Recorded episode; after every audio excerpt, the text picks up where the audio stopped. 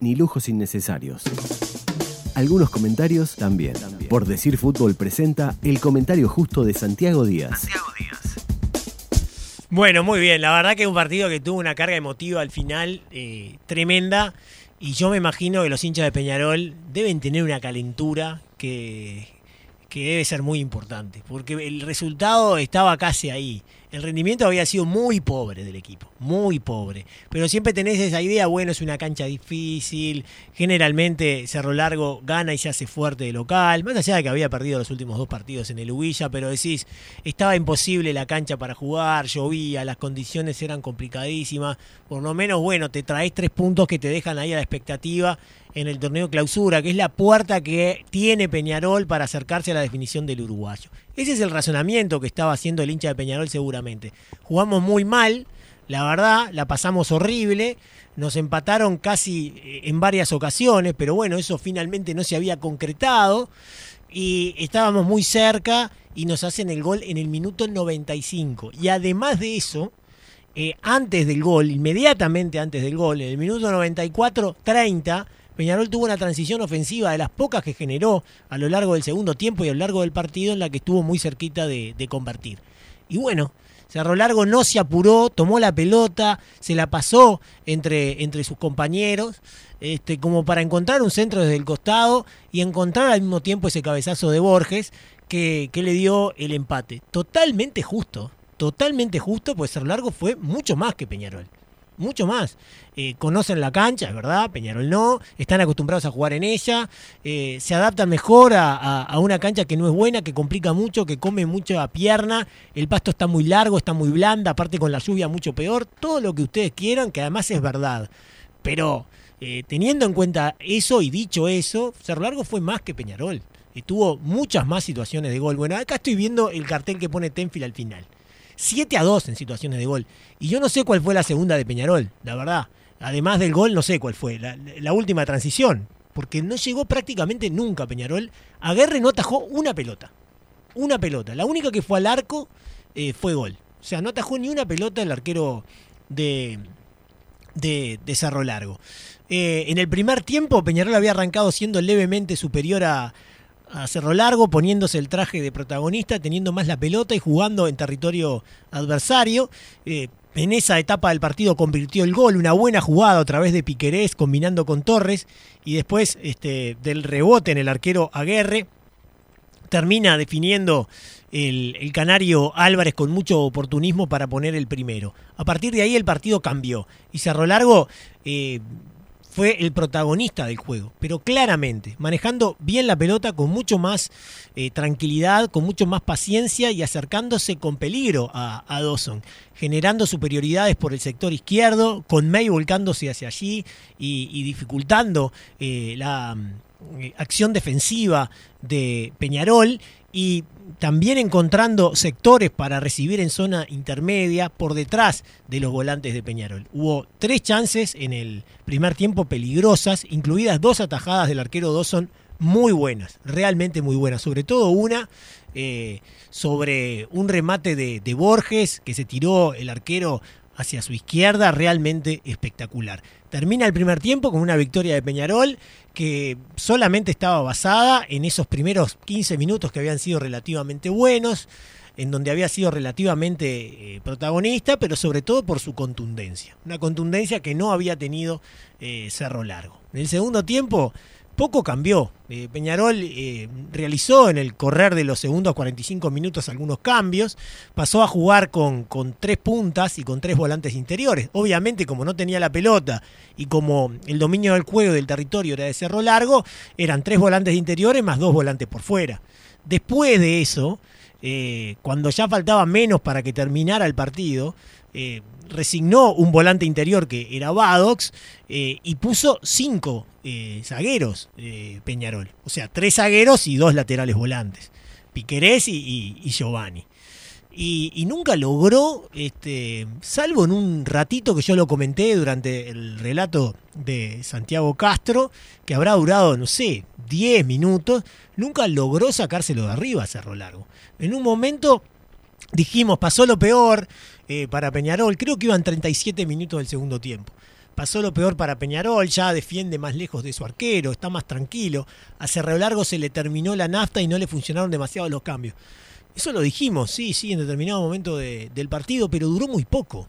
Porque ya a partir del minuto 40, más los descuentos, o sea, en los 10 minutos finales, el equipo de, Cerro Largo volvió otra vez a dominarlo a Peñarol, a manejarle la pelota en las cercanías del arco, a tirarle centros desde los costados muy peligrosos, a rematar desde las cercanías del área con mucha peligrosidad. Ya en el segundo tiempo, al principio, había tenido un par de ocasiones importantes, un remate de Borges también en la entrada del área que atajó notablemente eh, Dawson. Eh, y, esos 10 minutos finales, la verdad que la imagen de Peñarol eh, quedó muy, muy, muy, pero muy distorsionada, porque eh, no intentó nunca jugar al fútbol, no, nunca intentó defenderse con la pelota ante un equipo que, en esos últimos 10 minutos lo estaba avasallando y que creo que lo que pedía el partido era tratar de defenderse un poquito con la pelota, tratar de, de, controlarlo a cerro largo de esa manera.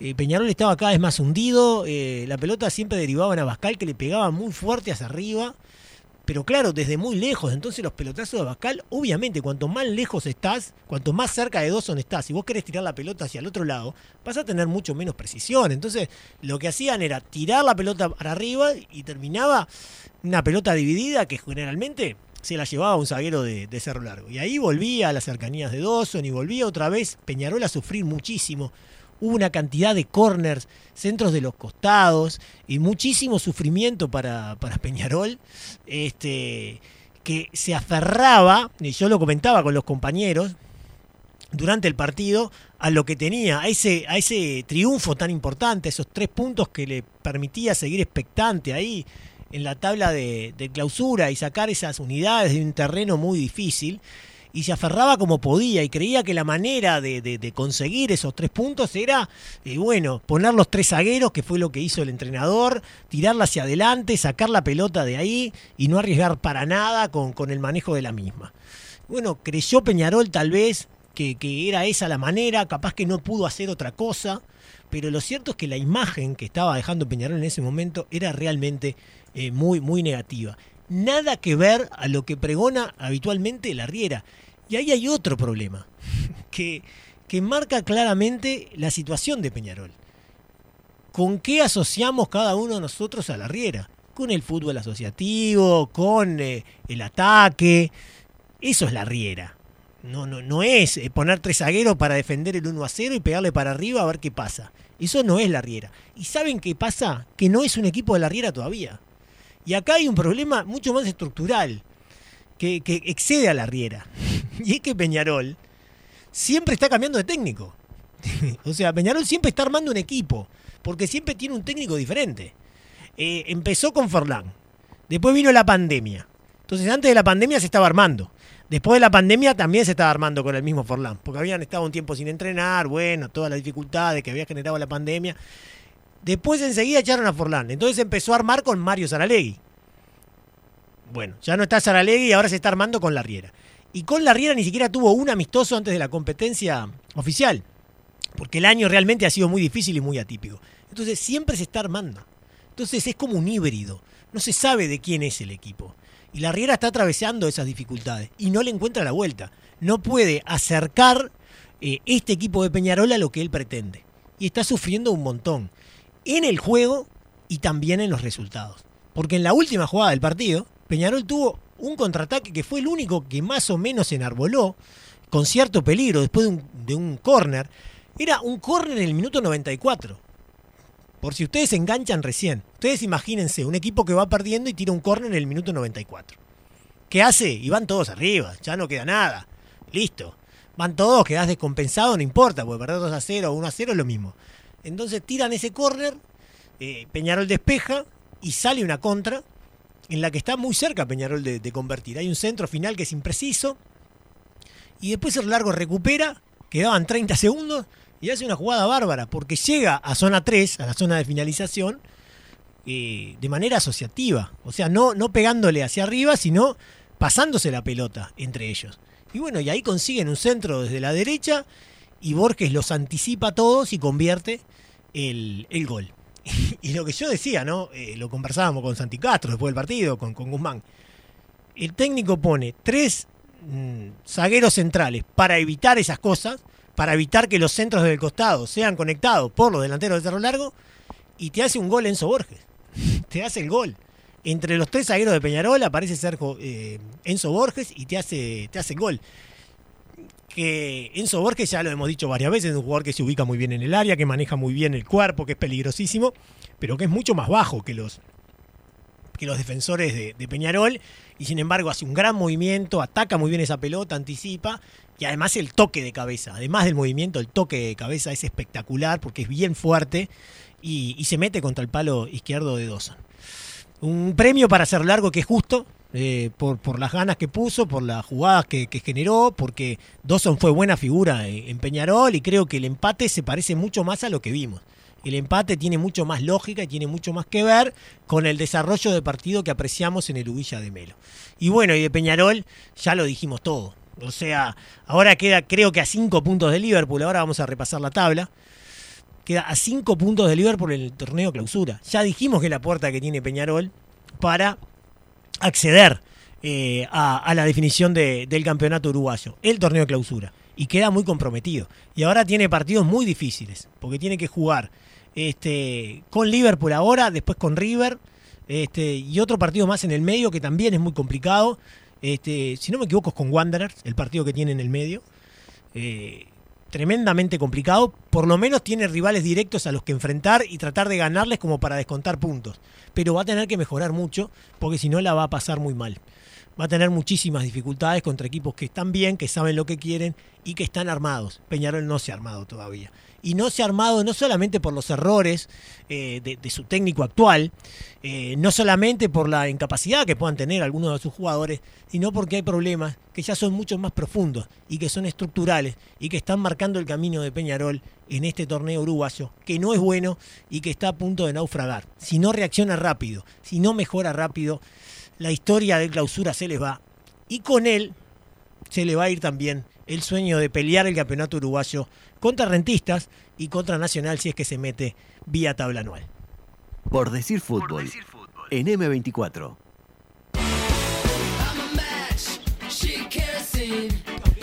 El eco de los bombos está en la M24, colados al camión, el verdadero carnaval, lunes a sábados en vivo, a las 16.30 y a las 21 horas, colados al camión en M24, 97.9 FM Montevideo, 102.5 FM Maldonado. ¿Buscas una nueva imagen para tu proyecto? Visita nuestra web y seguinos en Instagram, surfoto.uy. Surfoto, mostrá lo que haces. Verano, calor, playa, deporte y distanciamiento social por decir algo, de lunes a viernes a las 13.30, PDA, todos los deportes, en M24.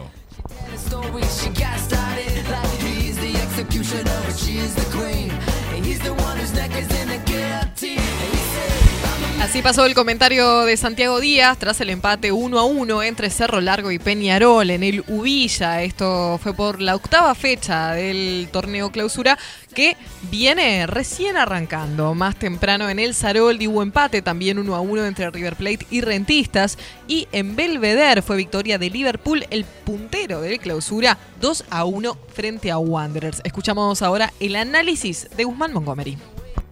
Para meter la pelota al fondo de la red, primero hay que llegar al área rival. La estrategia, el planteo y el análisis del juego lo trae Guzmán Montgomery.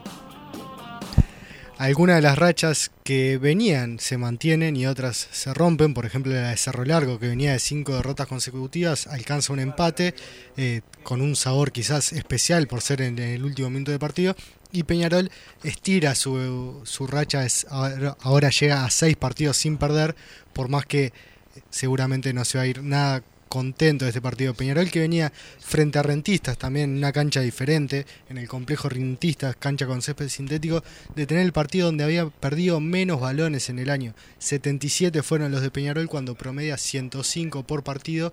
El que más la perdió fue Matías Britos.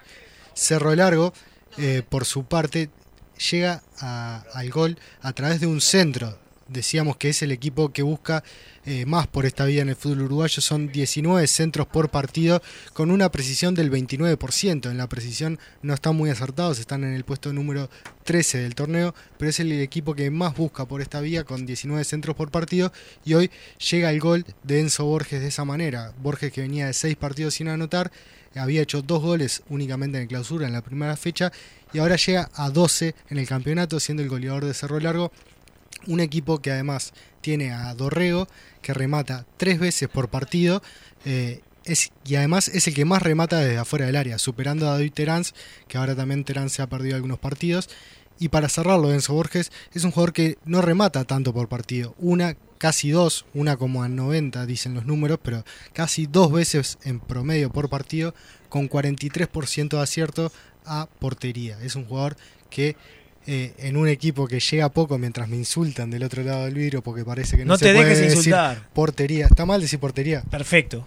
Para mí perfecto. Está, está, porque hay gente que ¿Sabes qué? El que, el que te insulte a vos que me va a tener que ver conmigo. Portería, arco. Portería, arco, perfecto, ¿no?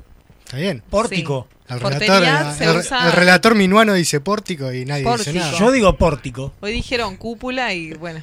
Y, No, y otras sí. palabras también. Jorge Natale, ¿no? In- in- incluso al arquero yo a veces le digo cancerbero.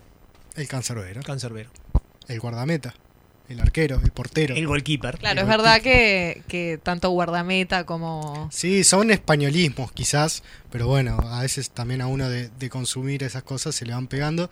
Decir también que Cerro Largo es un equipo que está rematando mucho en los últimos partidos, 14 veces en promedio, no es algo que haya disminuido, de hecho eh, lo que estaba sucediendo con Cerro Largo es que venía eh, rindiendo por debajo de sus goles esperados en el clausura, hoy intentó varias veces, también hubo buenas atajadas de Kevin Dawson en Peñarol, un golero que viene mejorando su rendimiento, y por último destacar también lo de Agustín Álvarez Martínez, que hoy volvió a convertir en los últimos cuatro partidos, participó de los goles de Peñarol, en tres convirtiendo y en uno asistiendo. Es un jugador que eh, está respondiendo a su titularidad también con buenos rendimientos.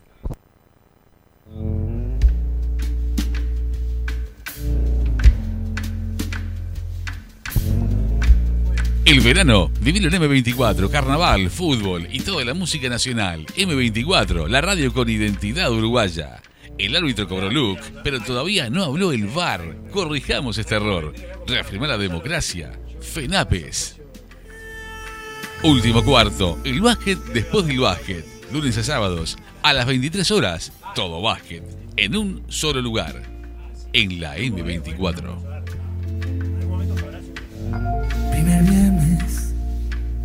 Carnaval.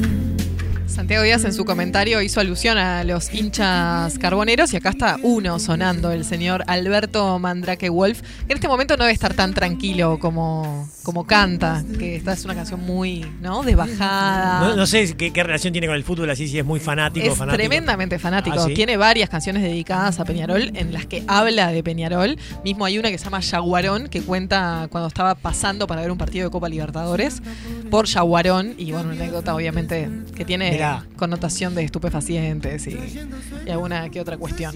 Bueno, exacto. Bueno, yo te voy a decir que en el 2008 lo invitamos a TV Ciudad en un programa que se llamaba El, El fin del juego, que hacíamos con el profe Piñeirúa. y Mirá todo. que tenés trajín, Santiago Díaz. Hace mucho tiempo ya de eso, ¿no? Eh, eh, en, en mi, en mi anterior reencarnación. Claro, fue. yo me olvido de tu edad también. Entonces ahí Eh. pierdo un poco la perspectiva de que, claro, tenés un, un camino recorrido. Una trayectoria, una trayectoria larga. Bueno, entonces nosotros habíamos planteado la pregunta dentro del programa eh, que, que decía eh, algo así como ¿qué es jugar bien? Entonces habíamos llevado a los entrenadores que bueno, cada uno daba su postura acerca de qué es jugar bien. Y siempre al final cerrábamos con algún artista, algún escritor y, generalmente le hacíamos la pregunta al final al escritor. O al artista o al músico. En este caso era Mandrake Wolf. Entonces le preguntamos, ¿y para vos Mandrake qué